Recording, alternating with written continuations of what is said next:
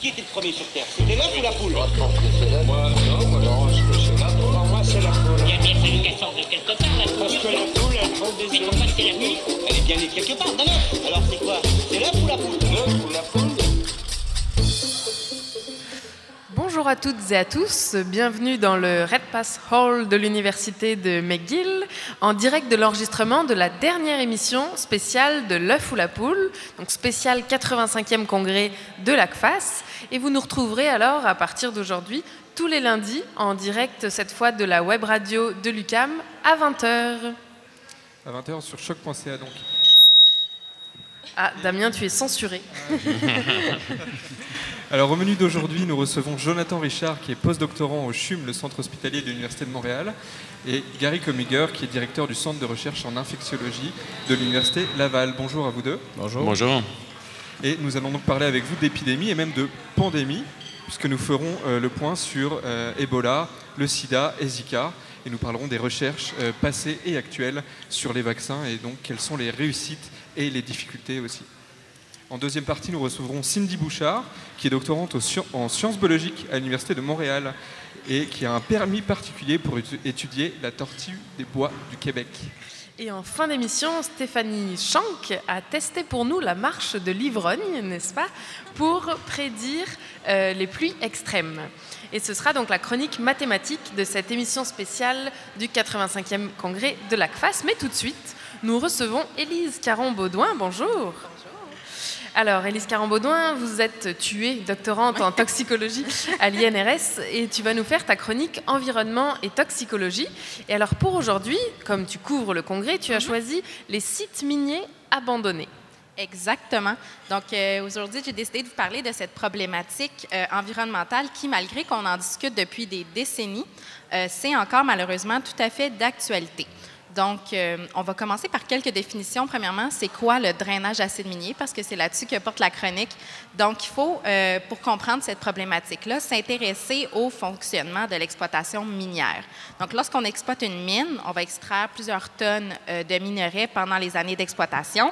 Puis une fois que ce minerai-là est extrait, les concentrés d'intérêt, par exemple le cuivre, le nickel, ils vont être raffinés. Puis le reste du minerai qui n'a pas vraiment de valeur financière, qu'on appelle les résidus, euh, était à l'époque géré euh, pas vraiment adéquatement.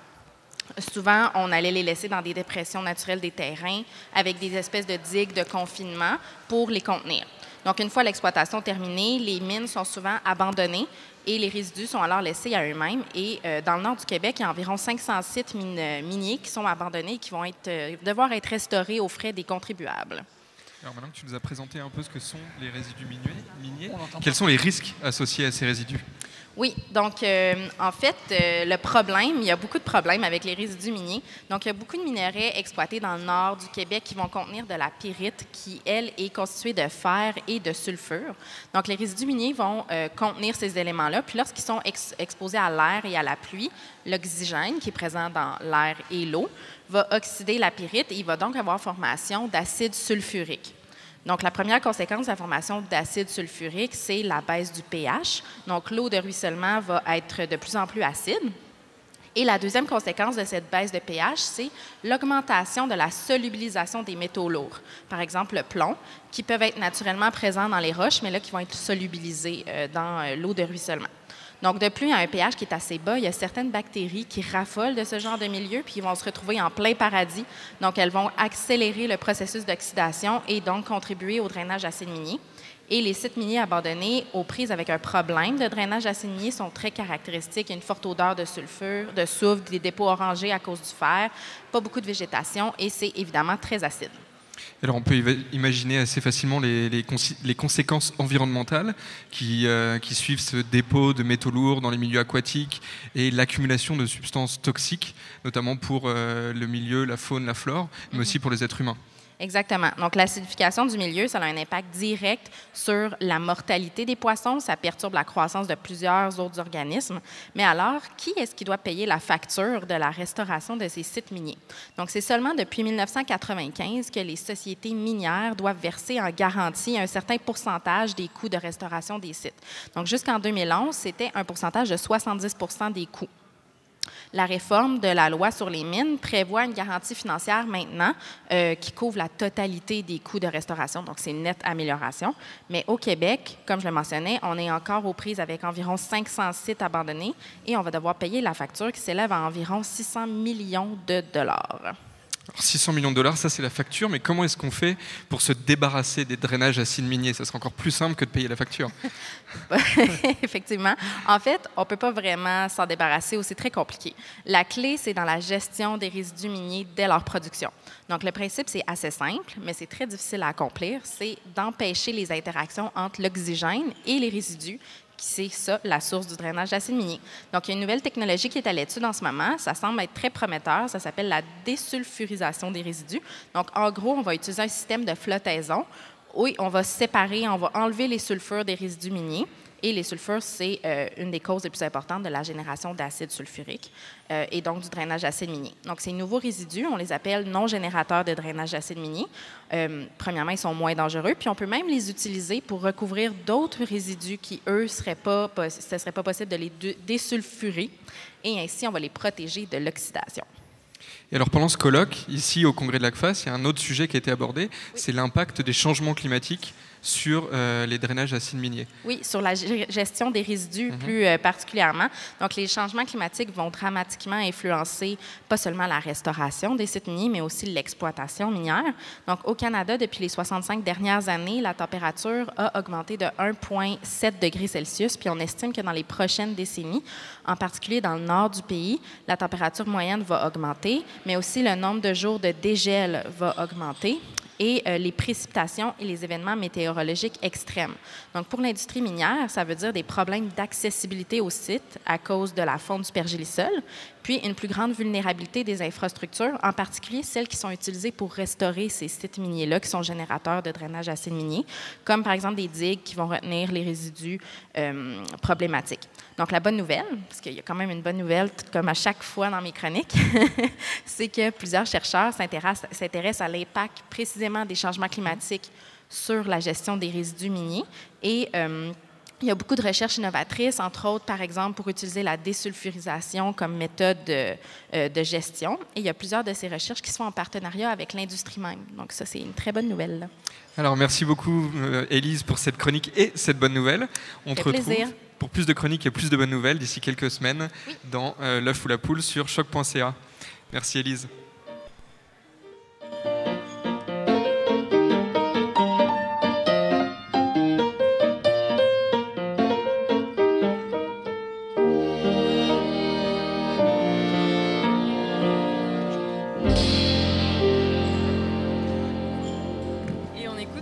Le canari dans la mine.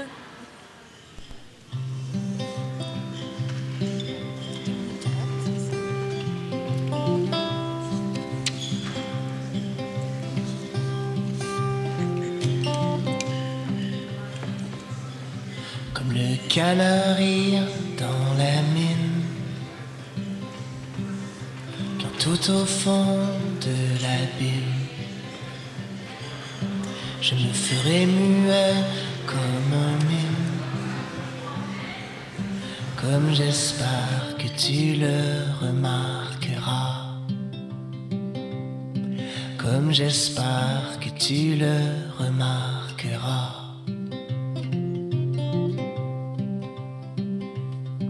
Comme le cœur qui bat dans ta poitrine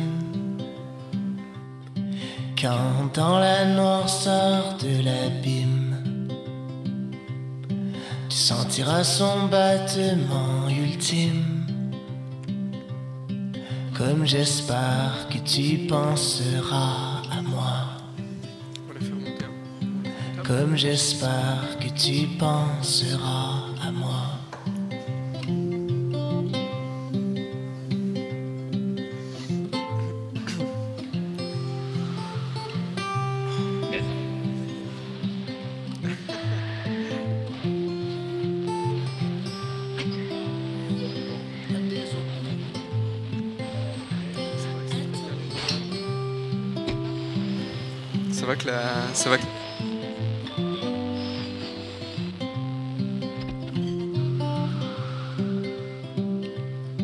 Comme le dernier pilote dans la cabine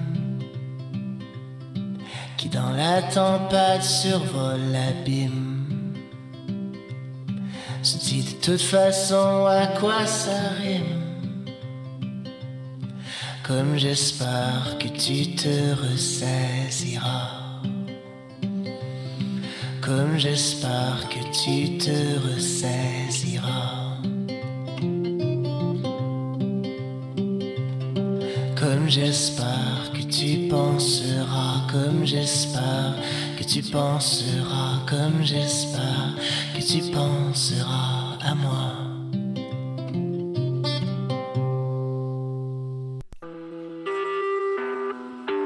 Vous écoutez Choc pour sortir des ondes.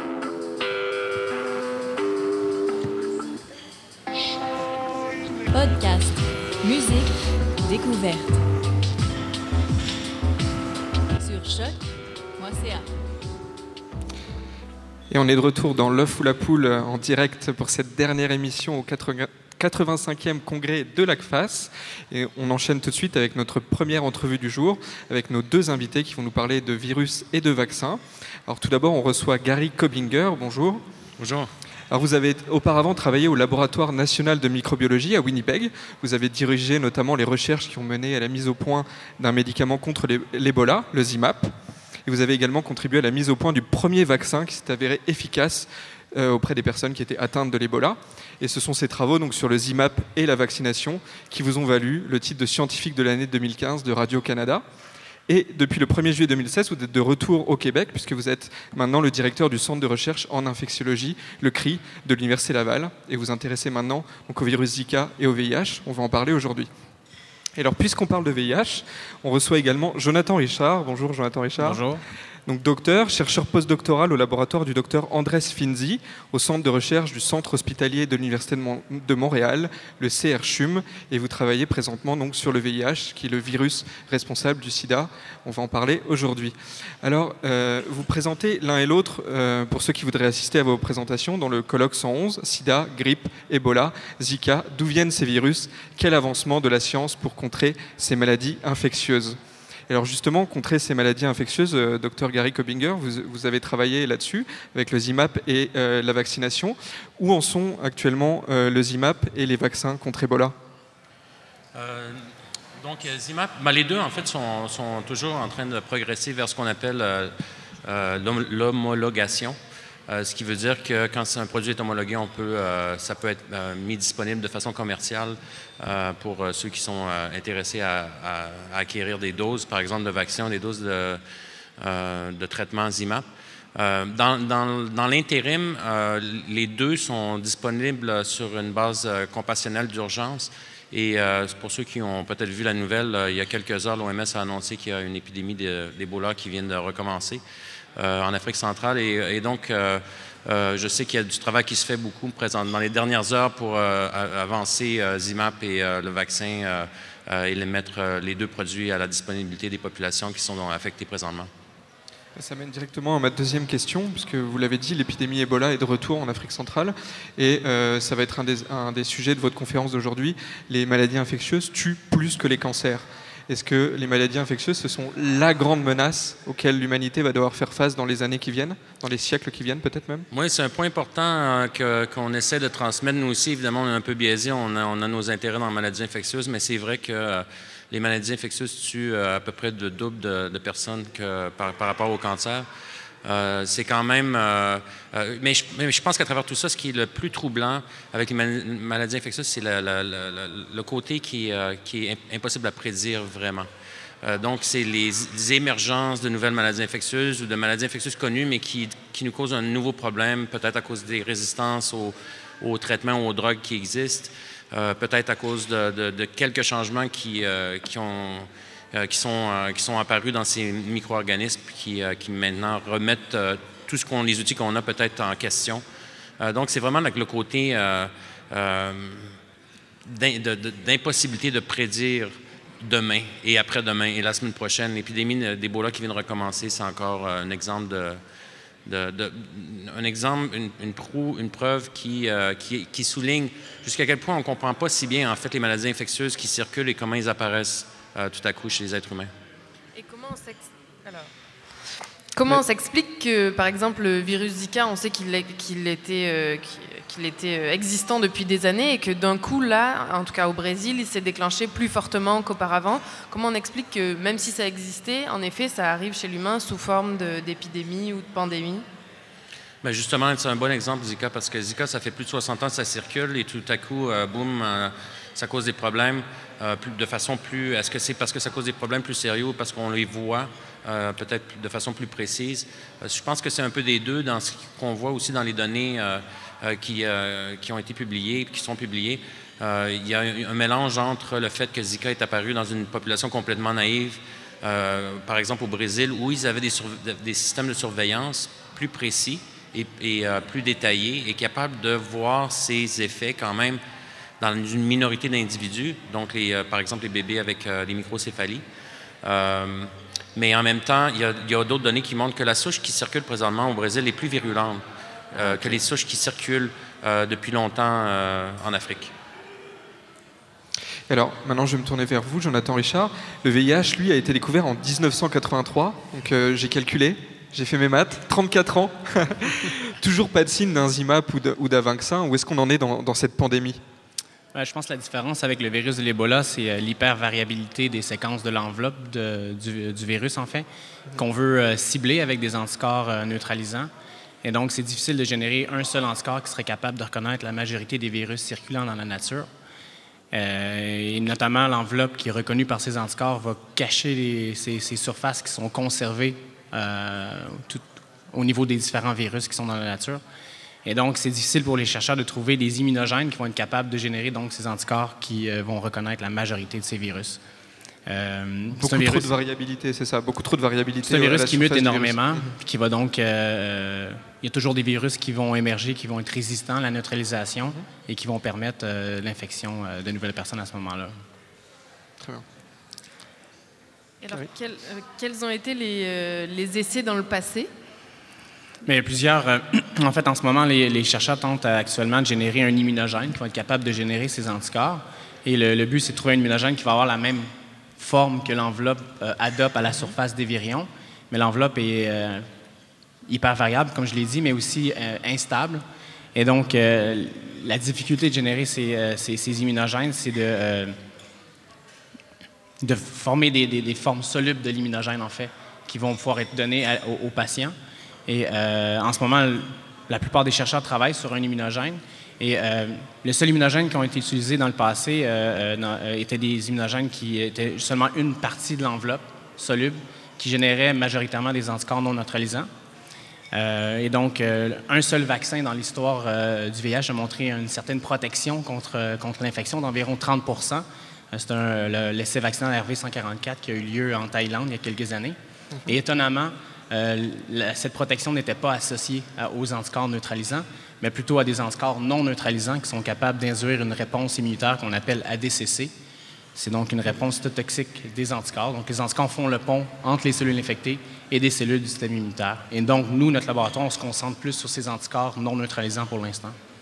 Alors peut-être une question qui s'adresse un peu euh, à, vous deux. Euh, Jonathan Richard, vous l'avez mentionné, le- une des différences majeures entre le VIH et l'Ebola, c'est cette grande capacité à muter du VIH qui limite la, la production d'anticorps et de vaccins qui pourraient être efficaces. Et est-ce qu'il y a d'autres différences entre Ebola et VIH qui pourraient expliquer que finalement, quand on, quand on a décidé de, de- de chercher un vaccin pour Ebola, la, la recherche a été beaucoup plus rapide?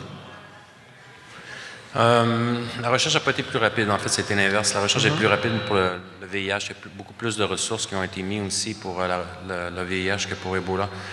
Mais par contre, il y a, euh, euh, il y a une différence, je pense, qui, euh, qui a influencé le développement de- de- du vaccin positivement, du vaccin de l'Ebola, c'est la, la- la mortalité très, très élevée, la peur qui est associée avec les cas. Donc, ça nous a permis, ou peut-être donné la chance, de- de- d'évaluer des, des, euh, des stratégies de vaccination euh, qui sont plus expérimentaux, plus expérimentales, qui sont peut-être plus associées à des effets secondaires, euh, des choses qui n'ont ont jamais été avancées vraiment euh, avec le, VIH. Et maintenant, d'ailleurs, euh, on, a reçu, on est bien content, on a reçu un support financier pour tester les mêmes outils qu'on a utilisés pour développer un vaccin contre Ebola, pour développer un vaccin contre le VIH. Donc, on va voir si justement cette théorie-là, à quelque part, tient la route. Est-ce que les outils qu'on a utilisés étaient, plus, peut-être plus, plus audacieux et, pourraient en fait aider aussi dans, le, dans, la, protection contre le VIH, mais c'est à voir. Là, on parle de quel type d'outils, par exemple? Ben, mais par exemple, le vaccin euh, contre l'Ebola, c'est un vaccin qui utilise un virus animal qui, cause, euh, qui infecte les humains, mais qui ne cause pas de maladies cliniques chez, chez les humains. Mais d'utiliser un vaccin, un virus animal, en modifiant euh, pour que l'image externe soit identique à Ebola, ça, c'était vraiment une première dans, ah, dans les approches de vaccination. Et c'est d'ailleurs au début des choses qu'on s'est fait dire, mais ça ne sera jamais accepté de faire une chose, une chose comme ça parce que les gens vont avoir peur. Mais mm. avec le, risque d'Ebola pratiquement aux effets secondaires d'un vaccin nouveau comme ça, euh, évidemment, le, risque, euh, l'analyse de risque-bénéfice était en faveur du vaccin et ça a permis beaucoup à, le faire avancer. On n'a pas eu la chance d'avoir ça euh, pour le VIH. Oui, c'est peut-être le moment de rappeler un petit peu les deux maladies qui sont causées par les deux virus. Donc, l'Ebola, c'est ce qu'on appelle une fièvre hémorragique et qui va donc causer énormément de, de saignements des saignements même au niveau des poumons, si j'ai bien, bien, suivi, donc des, effets qui sont vraiment très très visibles et très rapides chez les patients. les hémorragies ne sont pas si, euh, euh, si, fréquentes que ça. En fait, uh-huh. c'est dans 30 à 35% des patients. Mais euh, je peux vous dire que de voir quelqu'un mourir d'Ebola, ça fait un choc, la première fois surtout, puis en fait, ça n'arrête jamais. C'est des conditions de, fin de vie qui sont excessivement horribles, en fait. Donc, ça, joue évidemment dans la, pression euh, qui est mise pour développer des solutions euh, de, l'avant. Donc, euh, peut-être que c'est comme un peu le cancer en phase terminale, les, options sont plus ouvertes. On, considère des choses même plus risquées pour essayer d'aider les gens. Alors qu'à l'inverse, le, VIH, c'est un, virus qui va toucher donc les cellules du système immunitaire, quelque chose de plus, de moins visible. C'est moins visible, c'est plus sur le long terme. Et maintenant, on a des, traitements, les, traitements anti-rétro rétroviraux qui permettent aux, personnes infectées par le VIH de vivre, euh, d'avoir une longévité qui est pratiquement euh, semblable à celle des personnes non infectées. Donc, c'est quand même plus facile de vivre avec la, maladie comparativement à des, infections plus aiguës comme les virus émergents qui vont euh, causer une mort assez plus rapide, en fait. Hein. Alors, quelles sont les, nouvelles, les autres approches prometteuses que vous euh, développez, vous, dans votre laboratoire, justement, sur le VIH Mais justement, quand je parlais de la complexité de générer des anticorps neutralisants, c'est qu'ils reconnaissent des, épitopes qui sont variables, tandis que les anticorps non neutralisants vont reconnaître des épitopes qui sont hautement conservés, mais qui sont cachés au niveau de l'enveloppe virale. Et donc, les épitopes, ça, c'est les petites parties à la surface C'est les surfaces, les surfaces qui sont reconnues par les anticorps spécifiquement. Et donc, nous, on voulait trouver une façon d'ouvrir l'enveloppe et donc exposer ces épitopes. Et nos collaborateurs du Dana-Farber Institute à Boston ont généré des petites molécules qui peuvent mimer CD4, donc mimer le récepteur que l'enveloppe utilise. Et donc, l'enveloppe pense qu'elle est en contact avec le récepteur, elle va donc s'ouvrir. Et à ce moment-là, les anticorps qui sont déjà présents chez les patients sont capables de reconnaître les cellules infectées et de faire le lien avec les cellules effectrices. Et donc, ça, c'est l'une des stratégies qu'on a utilisées. Et nos collaborateurs ont, montré, la même chose au niveau des particules virales. Donc, les particules virales, l'enveloppe s'ouvre, et donc les anticorps qui sont normalement non neutralisants deviennent neutralisants. Et donc, le gros avantage avec ces anticorps aussi sont faciles à générer par immunisation. Donc, on connaît déjà des immunogènes qui sont capables de générer euh, ces, euh, ces, anticorps. Et donc, on pense que c'est une stratégie qui pourrait être beaucoup plus favorable puisqu'on est encore incapable de générer les anticorps neutralisants. Et euh, donc maintenant, si on revient, on a parlé d'Ebola euh, déjà pas mal. Si on revient maintenant sur le, sur le Zika, donc euh, Gary Kobinger, vous avez participé à l'étude du vaccin contre le Zika, lancé en 2016 conjointement avec ben, donc à Québec, Miami et Philadelphie. Alors où est-ce qu'on en est dans cette recherche-là?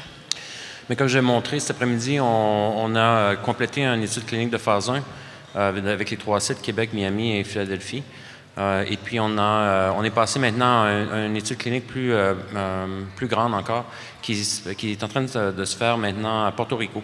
la raison, c'est qu'à Porto Rico, il y a le virus de la dengue qui circule aussi, puis on veut s'assurer qu'il n'y aura pas d'interaction négative entre l'immunité ou les protections immunitaires générées par le vaccin et puis l'environnement d'un où un, virus comme le virus de la dengue circule. Et pourquoi on, choisit la dengue? C'est aussi la fièvre jaune, etc. C'est des virus de la même famille, puis euh, c'est connu qu'il peut y avoir des interactions négatives. Euh, par exemple, les gens qui sont infectés avec la dengue, sont, ils peuvent être plus, plus sévèrement affectés par Zika. Donc, euh, c'est ce qui est en train de se faire maintenant à Porto Rico. Ils ont commencé à d'enrôler les volontaires il y a, a 3-4 semaines. Donc, euh, ça va être vraiment intéressant à suivre parce qu'on a assez de gens pour peut-être, peut-être, voir les premiers signes de- d'efficacité ou de manque d'efficacité. Ouais. D'ailleurs, est-ce que c'est bien reçu ça auprès de la population en général, que ça soit pour le Zika ou Ebola une fois sur place? Est-ce que les gens euh, acceptent facilement le, le vaccin? Ben, pour Ebola, on va voir, hein, parce qu'ils vont voir, les vaccins sont toujours offerts, ne sont jamais euh, euh, forcés sur personne. Bien sûr. Euh, en général, dans le passé, les essais cliniques euh, sur Ebola, s'il y a une très grande euh, acceptabilité, évidemment, quand on voit les gens mourir autour, euh, c'est- ça, ça- ça a un effet motivant euh, pour la vaccination. À Zika aussi, je dirais que, euh, surtout dans, les, dans ces zones endémiques euh, où ils, ils ont, euh, ils connaissent des gens, ils ont des membres de la famille qui sont affectés par Zika, euh, ben, c'est sûr qu'il y a une, acceptabilité qui est, élevée. Et euh, même au Canada, on, a vu une étude très récente qui a montré que les Canadiens, en fait, sont plus susceptibles à des effets sévères de Zika, euh, sans identifier la raison, mais je pense que tout le monde réalise que la raison, c'est que une des raisons probables, c'est qu'on est une population qui, qui est naïve, entièrement comme le Brésil l'était avant. Et donc, on peut être plus, plus sévèrement infecté. Mais quoi que les, les, les chiffres sont, faut faire attention, les chiffres sont pas si élevés. Ils ont identifié plus de, ils ont étudié plus de, un petit peu plus que d'une- 1000 personnes dans les réseaux canadiens. Euh, et, euh, et 41 d'entre eux étaient positifs pour Zika. Et dans ces 41, ils avaient des ratios plus élevés de maladies sévères comparativement, par exemple, en regardant euh, les populations de Brésil. Mais on, on commence à être dans des chiffres qui sont bas, donc euh, c'est pas tellement des, euh, des chiffres qui sont euh, Significatif. euh. tout à fait. Ouais. On a parlé pour Ebola de, de- de mortalité élevée. Zika, c'est donc un risque sanitaire qui est de, de plus, en, de plus en plus grand. Je pense aussi à d'autres virus comme le, le chikungunya. Mais euh, pour, le, pour le VIH, la trithérapie a permis de, rendre la maladie beaucoup plus chronique. Euh, je crois, si, si ma mémoire est bonne, que maintenant on, on s'enligne pour des, des- une espérance de vie qui dépasse les 70 ans chez les patients. Est-ce que c'est pas un, un- un frein, ça, à la recherche pour, pour un vaccin? Le, le manque d'urgence sanitaire dans les pays occidentaux, notamment Euh, non, parce que ben, aussi, il y a les personnes qui vivent avec le VIH qui sont. euh, C'est encore, mal vu de nos jours de, vivre avec le VIH, d'être sidéen. Donc, euh, les, patients qui sont affectés voudraient être complètement guéris. Et donc, il y a beaucoup de recherches qui se font également sur comment guérir les patients infectés. Parce que même si on est traité avec les, antirétroviraux, il y a toujours le virus qui reste des, de façon latente dans les cellules. Et donc, il y a beaucoup de recherches qui se font aussi à la fin de cibler ces, ces fa- ces- ces, euh, cellules latentes, réactiver le virus et essayer de, de complètement guérir les patients. Mais également pour... euh, c'est sûr que le- le- l'idée, l'idée idéale, ce serait de, de générer un vaccin qui pourrait euh, permettre de protéger la, la population. Et euh, ça reste quand même beaucoup euh, de recherches qui se fait à travers le monde pour l'instant, quand même, sur ce sujet. Très bien. Bon, bah, merci beaucoup. Oui, merci beaucoup à vous deux. Merci beaucoup, merci beaucoup. Donc euh, cet après-midi, on le rappelle, vous, vous êtes dans le colloque numéro 111, donc sida, grippe, Ebola, Zika, d'où viennent ces virus? Quels avancements de la science pour contrer ces maladies infectieuses? Et ça sera dans le bâtiment Automas. Et ben, on vous dit merci. Merci d'être venu avec nous ce, ce midi. Merci beaucoup à Merci vous. beaucoup. Et bon colloque alors.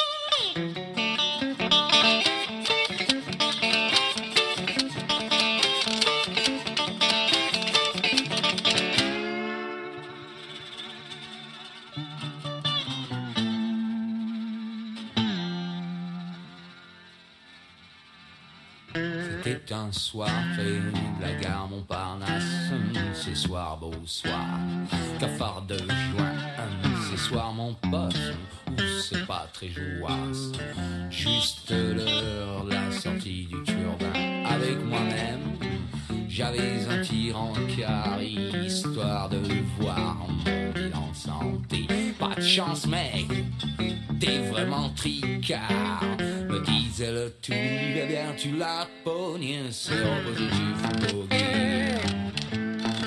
C'est positif, bogey. C'est positif, bogey.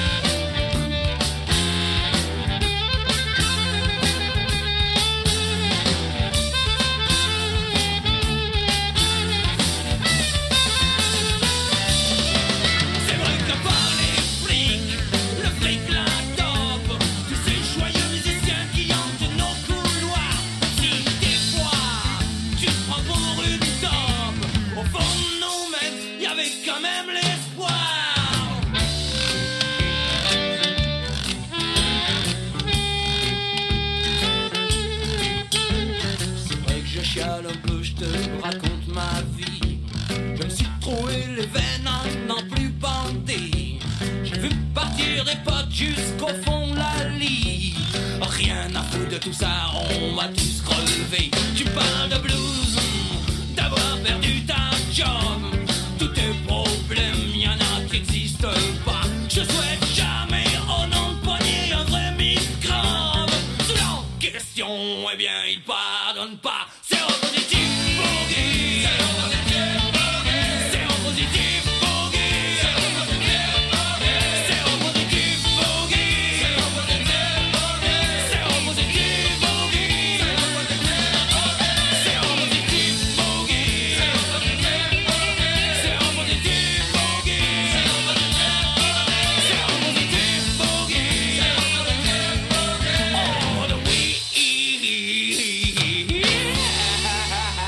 Séropositif Boogie avec l'écologue dans l'œuf ou la poule, et ici en direct à l'université McGill pour le 85e congrès de l'ACFAS. Et on continue maintenant qu'on. C'est bon, tous nos micros sont fonctionnels. hein. Ce, ce petit vendredi était difficile à démarrer, mais on continue pour notre deuxième entrevue avec Cindy Bouchard. Alors bonjour Cindy. Bonjour. Donc vous êtes étudiante au doctorat en sciences biologiques à l'Université de Montréal sous la direction de François-Joseph Lapointe et Nathalie Tessier. Et alors comme on le disait en introduction, vous étudiez la tortue des bois. Et donc la tortue des bois, c'est une espèce spécifique de l'Amérique du Nord et elle est menacée. Et plus précisément, vous étudiez les liens qui pourrait y avoir entre ses lieux de vie, son, paysage autour, autour d'elle, entre guillemets, et sa génétique. Alors d'abord, emmenez-nous euh, dans la forêt avec vous. À quoi ressemble cette tortue des bois? Alors, c'est une petite tortue, donc une vingtaine de centimètres seulement. Euh, la carapace est brune, elle a l'air d'une pierre sur le bord de la rivière. C'est vraiment euh, assez fascinant. Et sa tête et son cou vont être vraiment orangés, jaunes. Euh, est très, très cute, en fait. donc, oui, c'est une petite espèce de tortue. C'est une tortue aquatique, mais euh, elle n'est pas palmée. Donc, elle va se déplacer sur Terre et elle va marcher dans le fond de l'eau, dans les petits cours d'eau. Et alors, j'ai lu en préparant l'émission qu'elle hibernait. Oui. Ça, c'est rare pour une tortue, non? Euh, toutes nos tortues au Québec ne peuvent pas euh, supporter l'hiver. Donc, euh, l'hiver, elles vont aller euh, dans les cours d'eau euh, euh, où il n'y a pas de glace. Donc, euh, avec beaucoup de courant, c'est bien oxygéné. Elles vont aller dans le fond et elles vont euh, tomber un peu en latence. Donc, le métabolisme va ralentir. Elles vont remonter quelques fois respirer au cours de l'hiver, mais c'est vraiment une, une respiration cloacale. Donc, euh, c'est très, très, très euh, basse énergie et l'hiver paisiblement au fond de l'eau. Et alors, est-ce qu'elles vivent plutôt en famille? Elles sont plutôt solitaires? Comment ça Elles se vont passe? être plutôt solitaires, vont se regrouper euh, euh, au site d'hibernation justement à l'automne et au printemps. C'est donc euh, relativement euh, dans ces moments-là qu'on va avoir la reproduction en fait. Donc elles vont, elles vont, elles vont se regrouper. Euh, mais euh, sinon, elles se promènent et elles sont très tout seules. Alors ces tortues des bois, elles sont protégées par les lois euh, provinciales, fédérales. On n'a pas le droit de la chasser, on n'a pas le droit de la capturer, de la vendre. Euh, malgré tout, elle est, elle est en danger. Euh, Elles sont Oui. combien actuellement les tortues des bois Euh, au Québec? C'est un peu difficile à dire. Selon les populations, ça peut aller d'une trentaine d'individus jusqu'à, par exemple, en Mauricie, on a une population qui peut avoir jusqu'à 250, 300 individus. Donc, c'est c'est selon euh, les menaces et de l'habitat de, chaque euh, tortue, mais la, la population en Mauricie, c'est une des plus grosses populations qu'on a au Canada, donc c'est pas vraiment représentatif euh, de, de ce qu'on a. mais c'est souvent plusieurs petites populations qu'on va avoir. Sinon, c'est difficile aussi à, à étudier, à trouver comme animal, donc beaucoup d'efforts d'inventaire qui sont faits pour essayer de trouver vraiment toutes les localisations des tortues. À l'état naturel, est-ce qu'elles elles vivent longtemps, ces, ces tortues? Je crois qu'on l'a l'a peut pas vivre dit. jusqu'à 50, 60 ans. C'est c'est Ouais. quand, même- c'est quand même énorme. Oui, c'est quand même, pour un, euh, petit animal de, de 20-40 cm, c'est ça? 20, ouais. Ouais. Et alors, il existe plusieurs populations, vous venez de le dire, au sein de cette même espèce. Alors, est-ce qu'elles se mélangent entre elles Euh, les populations populations? vont être relativement isolées, mais euh, c'est difficile un peu de savoir. Le, le- le seul suivi direct qu'on peut avoir, c'est des suivis à l'aide d'émetteurs télémétrie. Donc, euh, on va euh, poser un émetteur sur la tortue avec Ok. euh, de la colle et des vis sur la carapace, avec une antenne. Et tout l'été, dans le fond, et tout le moment qu'on veut la suivre, on va se promener avec un récepteur et retrouver notre individu, voir ses déplacements. Donc, c'est des, des études qui sont très coûteuses en temps et en, en personnel. Donc, c'est très. on, on a de l'information pour plusieurs euh, populations, mais c'est relativement minime. Donc, on peut savoir, par exemple, il y a une tortue qui a été suivie sur 5 ans. Elle a, elle a parcouru 23 km durant ces 5 Ah. années. Ah. Donc, euh, à, à vitesse euh, Oui, de tortue. tortue. pas à la nage, parce que certaines tortues nagent très rapidement. Donc, mais elle, c'est vraiment euh, le long des cours d'eau. Elle va se déplacer très près de ces petites rivières. Ok. Puis elle va- Et alors, comme euh, je le disais au début, vous, l'objectif de votre recherche, d'ailleurs, vous travaillez sur la tortue, déjà pendant votre maîtrise, vous travaillez sur la, sur la tortue des bois. Et là, maintenant, donc, euh, vous cherchez à comprendre l'influence du milieu de vie euh, sur la génétique. Mais c'est-à-dire, ça veut dire quoi, ça? Donc, c'est vraiment le paysage de la tortue. Donc, on va chercher les éléments qui pourraient affecter euh, la connectivité des populations. Donc, la tortue, elle va se déplacer le long des cours d'eau. Elle va très peu aller euh, perpendiculairement au cours d'eau. Elle va rester environ à 300 mètres des cours d'eau. Donc, on peut se dire, donc, le réseau, Oui. les liens entre les cours d'eau vont probablement isoler les différentes populations. Donc, elle va pouvoir se déplacer euh, d'un cours d'eau à l'autre s'ils sont reliés. Mais si les- ces cours d'eau-là sont séparés, par exemple, par euh, une petite montagne ou quelque chose et sont à 2-3 km de distance, probablement qu'elles n'auront pas de contact entre les différentes populations. Donc, on peut penser à une isolation par bassin versant, par exemple. D'accord. Et donc ça, c'est vraiment devenu toute une discipline qu'on va appeler la génétique du paysage, Oui. donc qui note les modifications génétiques d'une population en fonction des changements dans son environnement. Donc là, on, on vous mélangez clairement la génétique, la géographie, euh, l'écologie. Alors comment vous réalisez vos analyses? Il faut aller dans les bois. Euh, oui, il faut capturer euh, tout d'abord les tortues. C'est des captures qui ont été faites depuis bien avant que, que je sois en biologie, en fait. depuis 1999, les biologistes sont sur le terrain et à chaque individu qui récolte, on va couper un échantillon de- d'écailles de la patte pour extraire l'ADN. Ok.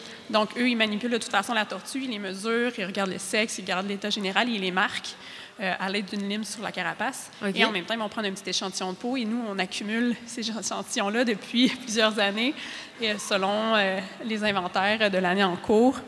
Et donc, c'est à- j'ai j'ai, dans mon euh, une étude 331 échantillons de tortues des bois au Québec.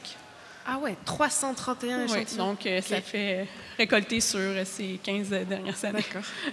Alors, cette adaptation au paysage, ça ressemble un petit peu à ce que, ce que Darwin avait observé au Galapagos avec euh, les populations d'oiseaux qui étaient différentes entre les îles. Que- comment comment est-ce que vous expliquez que malgré, malgré cette différence entre les différentes populations séparées par bon, des montagnes, des cours d'eau, euh, ça reste la même espèce? Elles ne se sont pas spécialisées en fonction de leur, euh, leur environnement? C'est une bonne question. c'est des, des- en fait, c'est une espèce qui évolue très, très lentement, comme euh, toutes les espèces de tortues, en fait. C'est des générations qui sont environ à, à tous les 35 ans une nouvelle génération de tortues. C'est beaucoup plus lent que des oiseaux. Et donc, on voit encore, dans, en fait, dans leur gène, les signaux de l'expansion post-glaciaire. Il y a eu Ah il y a ouais. 10 000 ans.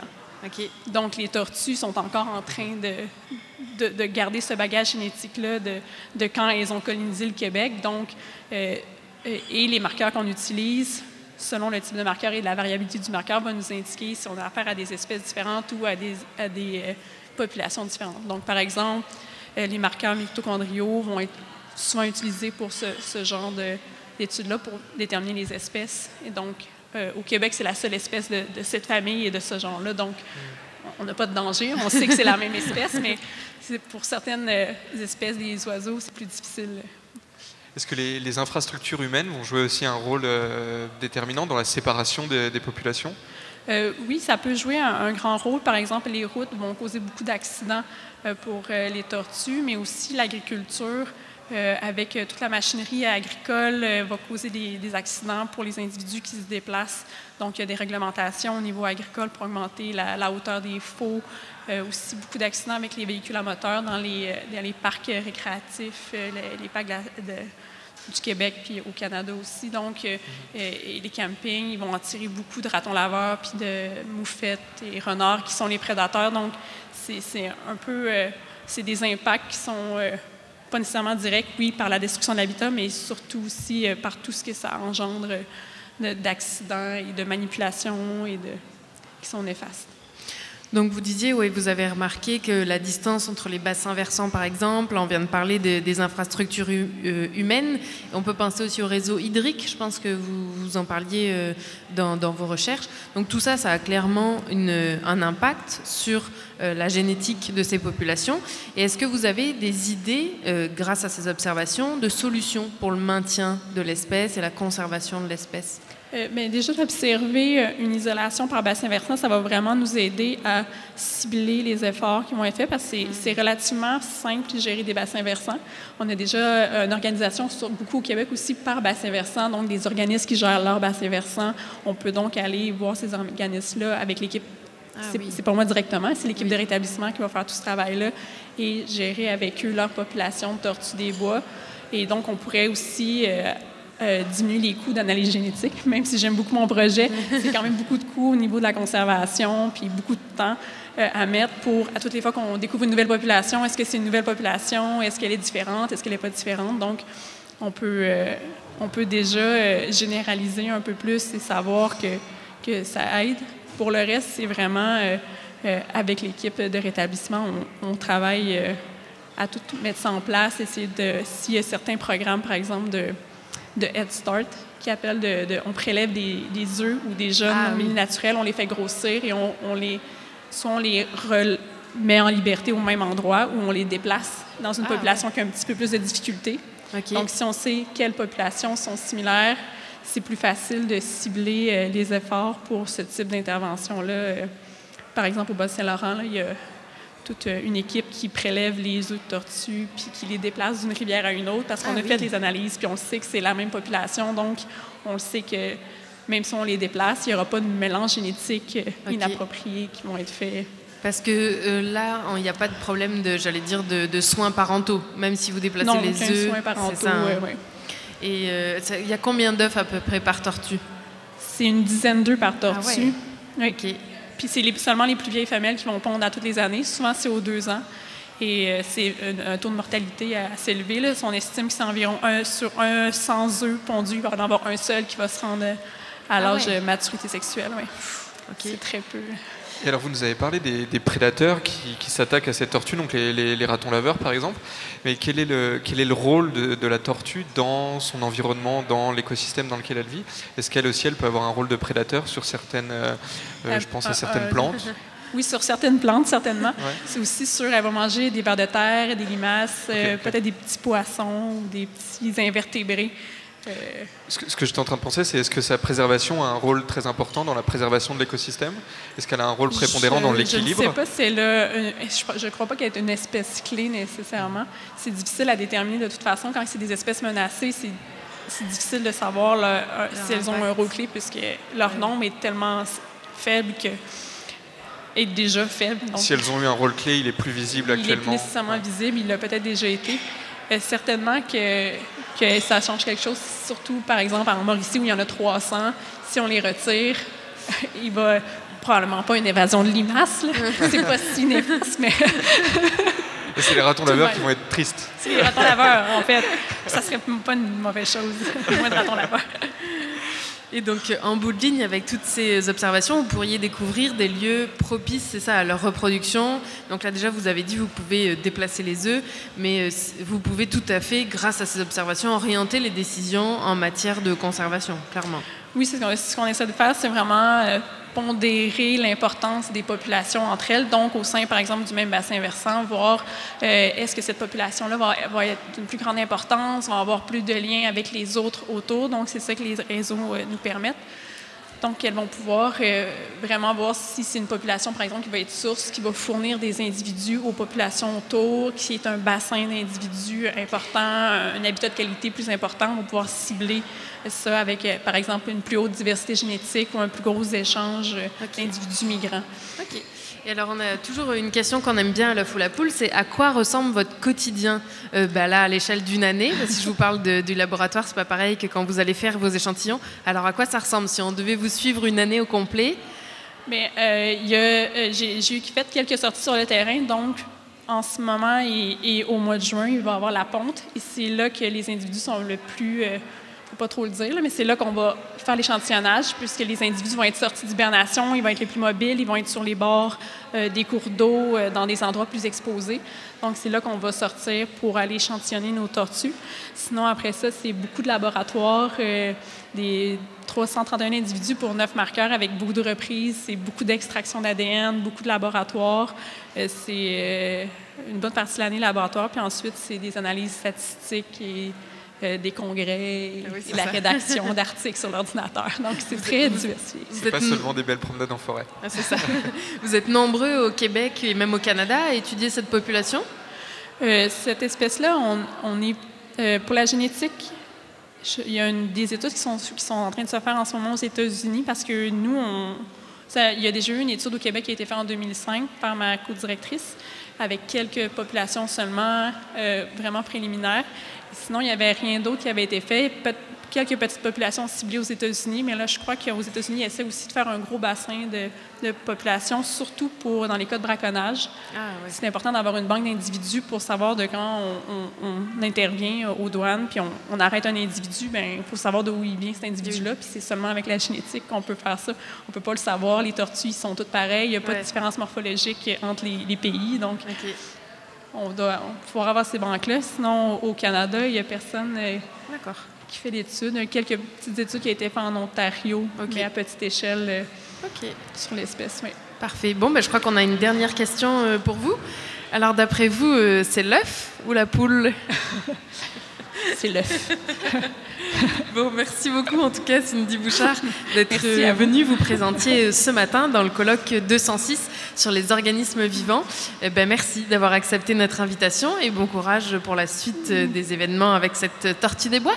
Merci, merci à vous.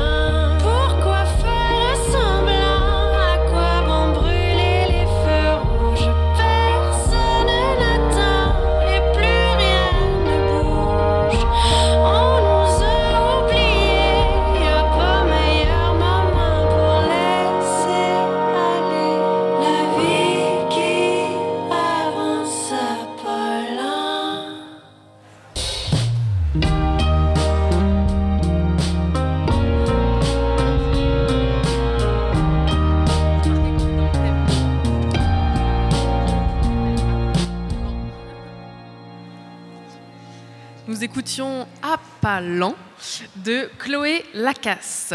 Et alors, vous êtes toujours à l'écoute de l'œuf ou la poule pour cette dernière émission spéciale du 85e congrès de l'ACFAS. Donc, c'est euh, votre émission de sciences euh, préférée. hein, voilà. Donc, c'est l'heure de la chronique mathématique de Stéphanie. Stéphanie Chank, bonjour. Bonjour.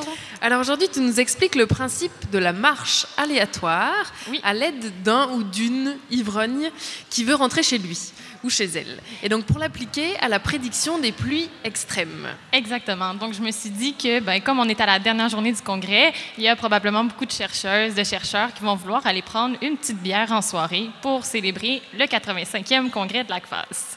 Donc, tu as écrit ta chronique pour nous inviter à prendre une bière. Ben, en partie, mais je veux aussi vous parler de ce qui va arriver si vous buvez trop. Donc, peut-être qu'à ce moment-là, vous ne saurez pas par où aller pour rentrer chez vous, puis que vous allez choisir par hasard les directions que vous allez emprunter. Eh bien, ben, ce phénomène-là du marcheur sous, c'est un exemple de ce qu'on appelle en mathématiques une marche aléatoire. Et on la surnomme affectueusement la marche de l'ivrogne. Ok, bon, alors supposons que je bois trop ce soir, que j'ai du mal à m'orienter. Qu'est-ce qui intéresse les mathématiciens dans cette histoire? Mais la question qu'on peut se poser, puis je suis sûre qu'elle va t'intéresser également, c'est est-ce que tu vas réussir à rentrer chez toi? Donc, disons que Karine, tu sors dans un bar qui se trouve au deuxième étage et que tu bois beaucoup trop de bière, ben à un certain moment, nous, on va te conseiller de rentrer chez toi. Euh, mais pour ce faire, tu vas devoir braver ta première épreuve, euh, descendre les escaliers. Oui. Une personne sobre va savoir qu'elle doit descendre, mais toi, dans l'état dans lequel tu vas te trouver, mais tu vas déambuler au hasard. Tu auras une chance sur deux de descendre une marche, une chance sur deux de monter d'une marche. Et juste pour euh, ajouter un peu de plaisir à cette histoire-là, ben, on va t'aider à descendre jusqu'à la moitié de l'escalier, puis après, on va te laisser jouer avec le hasard. Ok, sympa. C'est un, c'est un peu cruel quand même tout ça. hein. Mais est-ce que je vais arriver à les descendre, ces escaliers? Donc, l'histoire, ça a à voir avec des probabilités et ça va donc dépendre de combien de marches tu dois descendre puis combien de mouvements on te laisse faire. OK. Donc, par exemple, si tu as 12 marches à descendre puis qu'on te fait faire juste 12 mouvements, pour arriver en bas, tu n'auras pas le choix à chaque fois que tu décides de faire un mouvement de descendre une marche. Oui. Et ça, j'ai fait des petits calculs, ça revient à une probabilité d'environ 2 La probabilité est faible parce que justement, il y a juste un chemin possible pour arriver jusqu'en bas. Par contre, si, euh, si tu veux savoir c'est quoi la probabilité de revenir à ton point de départ, Ouais. comme il y a plusieurs chemins qui vont t'y ramener, euh, il y a à peu près 25% de chances que tu reviennes exactement à la marche où on t'a laissé et 85% de chances que tu te trouves entre quatre marches en haut, quatre marches en bas de ton point de départ. Donc ça se peut que je remonte, ça se peut que je redescende, ok. Donc, dans 85 des cas, tu iras pas bien, bien loin. puis mieux encore, il y a un théorème mathématique qui dit que si on te laisse faire ça, ce petit jeu-là assez longtemps, puis s'il y a assez de marche, ben, la probabilité que tu ne reviennes jamais à ton point de départ est nulle. Ok, donc maintenant, admettons, euh, je réussis à descendre l'escalier. Alors qu'est-ce qui m'attend après? Parce que je suis toujours pas rendue chez nous. Non, c'est ça. Tu dois rentrer chez toi, euh, mais là, euh, même si ça a peut-être pris du temps de descendre, tu n'as pas retrouvé encore tes esprits. Et donc, tu vas encore choisir au hasard la direction que tu prends, mais maintenant, au lieu d'aller juste devant, derrière, tu vas pouvoir aussi aller à droite et à gauche. Et tu auras une chance sur quatre de choisir chaque direction. Donc, l'exemple des escaliers, c'était ce qu'on appelle une marche aléatoire à une dimension. Maintenant, rentrer chez toi, c'est en deux dimensions parce que tu peux justement aussi aller à droite et à gauche. Alors est-ce que euh, c'est semblable à la situation des escaliers? À certains égards, c'est semblable. Donc, encore une fois, dans la plupart des cas, tu vas te retrouver pas trop loin de ton point de départ, donc le bar. Euh, puis si on te laisse te promener comme ça, ben, la probabilité de ne pas revenir à ton point de départ euh, va être nulle. Donc, tu pourras en profiter pour euh, rassasier ta soif d'avoir autant marché. Bon, mais alors ça s'arrête tout, euh, cette histoire de dimension là. Bien, on ne peut pas humainement faire une marche euh, en trois dimensions parce qu'il faudrait pouvoir voler, mais on peut regarder les oiseaux. Donc, eux, euh, contrairement à ce qu'on vient de voir, ont des chances de ne jamais revenir à leur point de départ. Donc, intuitivement, c'est comme si on disait qu'en trois dimensions, il y a tellement plus de place où se cacher que c'est possible de se perdre puis de jamais repasser par le point de départ. Ok, c'est parce que eux, ils peuvent aller donc à gauche, à droite, En et haut, en haut, en bas, devant, derrière. Devant, derrière. Ouais. Ok. Et donc bon, ok, c'est- bien tout ça, mais à part prédire le comportement euh, donc euh, des ivrognes, on fait quoi avec ces marches aléatoires hein, en mathématiques? Bien, les marches aléatoires, ils modélisent plein de phénomènes, notamment le mouvement de particules, le mouvement brownien. Puis là, moi, je vous ai parlé de marches qui se déroulaient vraiment dans l'espace, donc une dimension, les escaliers, deux dimensions, rentrer chez toi, trois dimensions pour les oiseaux, mais on peut marcher ailleurs que dans l'espace. Donc, l'idée en général, c'est qu'on va avoir un ensemble d'états sur lesquels on peut se trouver, puis un ensemble de probabilités qui vont nous dire, à partir de notre point de départ A, où est-ce qu'on peut se rendre et avec quelle probabilité. Donc, on appelle ça des chaînes de Markov. C'est un peu comme un jeu de serpent à échelle. Si on est sur une case donnée, mais on veut savoir vers quelles autres cases est-ce qu'on peut se déplacer, quelles sont les probabilités de se rendre à ces cases-là. OK. Puis, avec une chaîne de Markov, ce qu'on essaie de savoir en général, c'est ben, qu'est-ce qui risque d'arriver après? Étant donné où je suis, qu'est-ce qui peut arriver? Puis, est-ce qu'on est capable d'identifier un comportement à long terme? Alors justement, ces chaînes de Markov, elles se sont invitées au congrès de l'ACFAS cette année. Oui, en effet, lundi dernier, il y avait Sarah Eloutayek de l'Université McGill qui a présenté ses recherches sur la modélisation, la modélisation pardon, des plus extrêmes, recherches dans lesquelles elle utilise justement les chaînes de Markov. Donc, ces techniques de modélisation aident à estimer la quantité de pluie et son arrivée dans le temps, mais euh, ça sert aussi à établir les tendances à venir, donc le comportement à long terme, si on veut. Puis elle peut notamment conclure que les changements climatiques influencent le phénomène des pluies extrêmes, puis que le nombre d'épisodes de fortes pluies va augmenter dans les prochaines années. Et bien sûr, les chaînes de Markov nous accompagnent jusqu'à la fin du congrès pour prédire euh, qui pourra ce soir rentrer à la maison et qui retournera éventuellement au bar. Bon, merci beaucoup Stéphanie. Donc on le rappelle, tu es la chroniqueuse mathématique d'ordinaire aux côtés de Nadia Lafrenière et on vous retrouve en studio ainsi que Élise Carambaudouin et toute l'équipe dans ces prochaines semaines. Merci.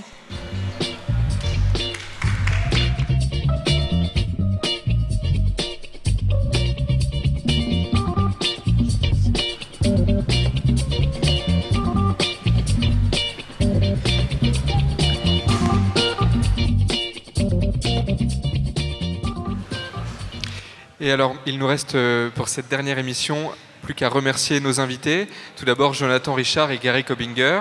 Merci également à Cindy Bouchard qui est venue répondre à nos questions aujourd'hui. Un grand merci encore une fois à Élise Caron-Baudouin et Stéphanie Chanck pour leur chronique du jour. Évidemment, un grand merci à Tristan et Nadia Lafrenière à, à la technique ainsi qu'à tout le personnel de McGill qui nous a aidés pour cette semaine du 85e congrès de l'ACFAS. Un grand merci à Anaïs Garançon qui a réalisé le visuel que vous ne voyez pas si vous nous réécoutez, mais que vous pouvez apprécier derrière nous si vous êtes dans la salle. Et euh, un grand merci également pour la sélection musicale à Stéphanie et à Nadia. Et évidemment, on remercie chaleureusement toute l'équipe de l'ACFAS, euh, avec Céline et Alexandre juste devant nous. Donc merci de nous avoir invités ici pour la deuxième année euh, consécutive. Et donc, comme je disais, tout particulièrement Céline Bézi et Alexandre G. Merci beaucoup. Et on rappelle également que l'œuf ou la poule est sur. euh, Nous sommes sur les réseaux sociaux, donc Facebook, Twitter. À mesure où nous sommes une radio web, c'est notre façon de, valoriser notre travail. Alors si vous aimez la science et notre émission, retrouvez-nous sur Twitter et sur Facebook, ainsi que sur notre page sur choc.ca. Et on vous dit à bientôt pour Bonne l'œuf ou la poule. bière. Merci tout le monde. C'est l'œuf ou la poule Moi, non, moi, non, est-ce que c'est poule moi, c'est la poule. Il y a bien fallu qu'elle sorte de quelque part, la poule? Parce que la